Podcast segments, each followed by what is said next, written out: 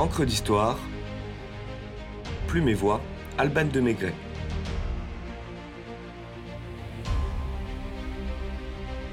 La galette des rois, des Saturnales au romage.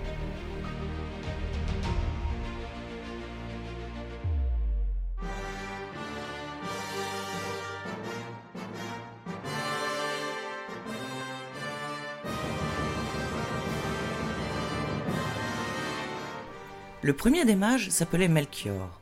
C'était un vieillard à cheveux blancs, à la longue barbe. Il offrit l'or au Seigneur, comme à son roi, l'or signifiant la royauté du Christ. Le second, nommé Gaspard, jeune, sans barbe, rouge de couleur, offrit à Jésus dans l'encens l'hommage à sa divinité. Le troisième, au visage noir, portant toute sa barbe, s'appelait Balthazar. La myrrhe qui était entre ses mains rappelait que le fils devait mourir. Telle est la description des rois mages que nous propose bienheureux Jacques de Voragine à la fin du XIIIe siècle dans la légende dorée. L'Évangile ne précise pas combien de mages venus d'Orient ont suivi l'étoile et encore moins leur prénom, mais au fil du temps, plusieurs interprétations et traditions se sont façonnées.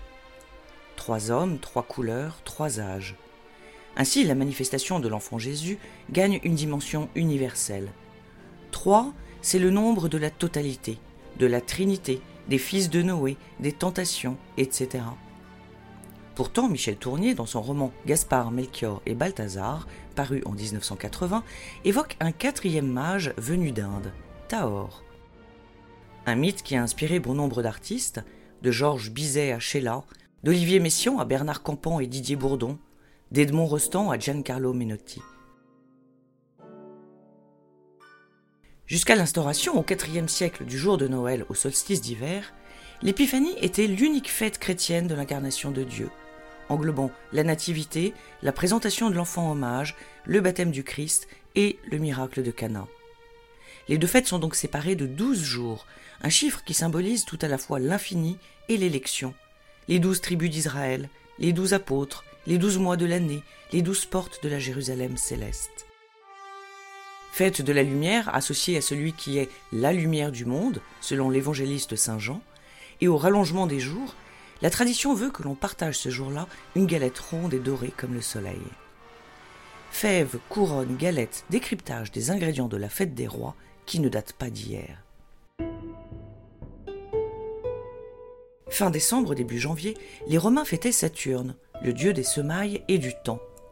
Pendant plusieurs jours, toute activité était arrêtée au profit de jeux et de banquets somptueux. Cadeaux, déguisements et danses animaient la fête. Les Saturnales commémoraient le retour de l'âge d'or, cette période de paradis où les hommes vivaient sous le règne de Saturne, dans l'égalité et l'abondance, sans avoir à travailler la terre. Dans cette perspective, on inversait les rôles. Les esclaves recouvraient leur liberté, se faisaient servir par leurs maîtres et pouvaient s'adresser à eux comme bon leur semblait. Au cours des agapes, une fève cachée dans un gâteau désignait le Saturnalicus princeps, le roi des Saturnales. Tacite, dans le livre 13 de ses Annales, nous explique Lors des Saturnales, au milieu d'autres jeux de leur âge, les jeunes gens tiraient au sort la royauté, d'où l'expression tirer les rois. L'élu désigné par un enfant caché sous la table pouvait exaucer tous ses désirs le temps d'une journée, avant de retourner à sa servitude s'il était esclave. Le choix de la fève n'est pas anodin. De par sa forme embryonnaire, la légumineuse évoquait la vie et la fécondité dans les rites antiques. Les Égyptiens enterraient leurs morts dans des champs de fèves en espérant leur réincarnation. Les Grecs s'en servaient comme jetons de vote pour décider de l'acquittement ou de la condamnation d'un prisonnier. La fève blanche offrait la vie et la fève noire la mort. Plus tard, au Moyen Âge, les corporations utilisaient le même procédé pour désigner celui qui les représenterait auprès des autorités ecclésiastiques et seigneuriales. Héritage des Saturnales, fête païenne par excellence, le partage d'un gâteau où est dissimulée une fève a traversé les siècles. À partir du Moyen Âge, l'usage est de découper le gâteau des rois en autant de parts que de convives, plus une que l'on nomme part de la Vierge ou part du bon Dieu, et que l'on destine à un pauvre. On raconte qu'à l'Épiphanie, Louis II de Bourbon invitait à sa table un jeune garçon très pauvre, le revêtait d'habits royaux et versait à ses parents une coquette somme d'argent destinée à son éducation. Françoise Berthaud, dame de Motteville, raconte dans ses mémoires, à l'année 1649, une épiphanie à la table du roi Soleil. Je cite. Pour divertir le roi, la reine voulut séparer un gâteau et nous fit l'honneur de nous y faire prendre part avec elle et le roi. Nous la fîmes la reine de la fève, parce que la fève s'était trouvée dans la part de la Vierge. Elle commanda qu'on nous apportât une bouteille d'hypocras, dont nous bûmes devant elle et nous la forçâmes d'en boire un peu. Nous voulûmes satisfaire aux extravagantes folies de ce jour et nous criâmes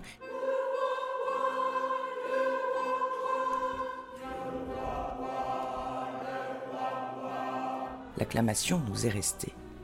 Il arrivait que la reine fût deux fois reine et le roi deux fois roi.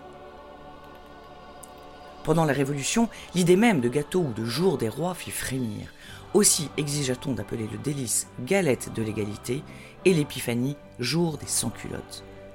La fève en porcelaine abandonne la forme du petit Jésus au profit d'un bonnet phrygien. Dès que la conjoncture l'autorisa, les familles reprirent leurs habitudes et redonnèrent à la fête toute sa joie.